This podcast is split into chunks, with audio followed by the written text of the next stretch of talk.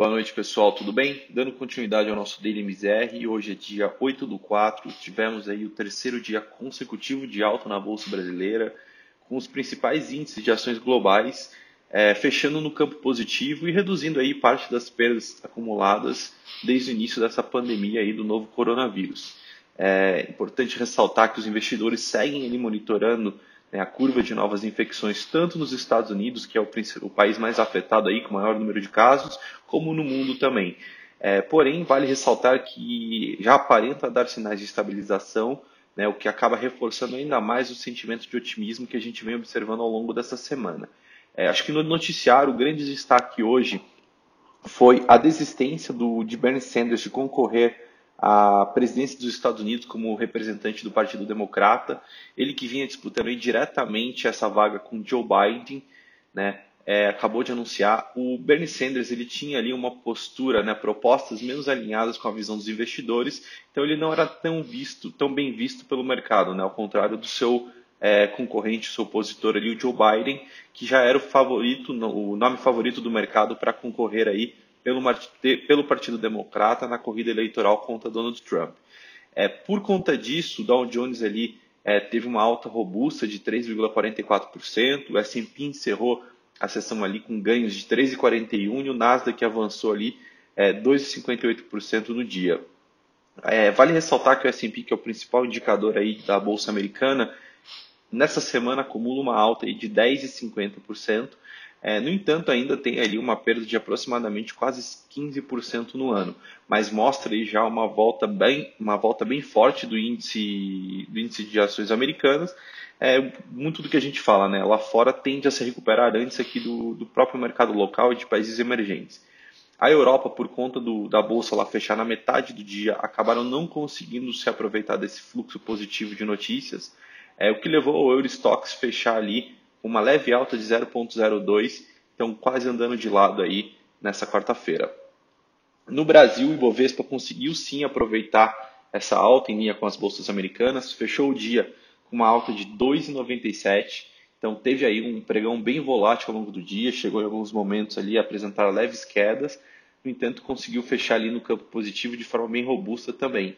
É, os bancos acabaram favorecendo ali, dando um bom suporte para o índice também.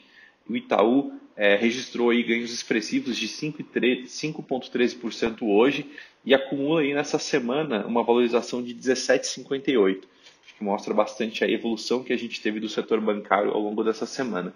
Outra ação do índice também que favoreceu bastante foi a Petrobras, é, fechou com uma alta de 5,68%, muito em detrimento da valorização que a gente viu ao longo do dia no petróleo, né, por conta da expectativa que se tem em relação à reunião da OPEP+, que vai acontecer amanhã. Então, muito focado na questão da redução no número de produção de barris de petróleo por dia, que foi um dos principais detratores do preço da commodity aí, é, nesse ano.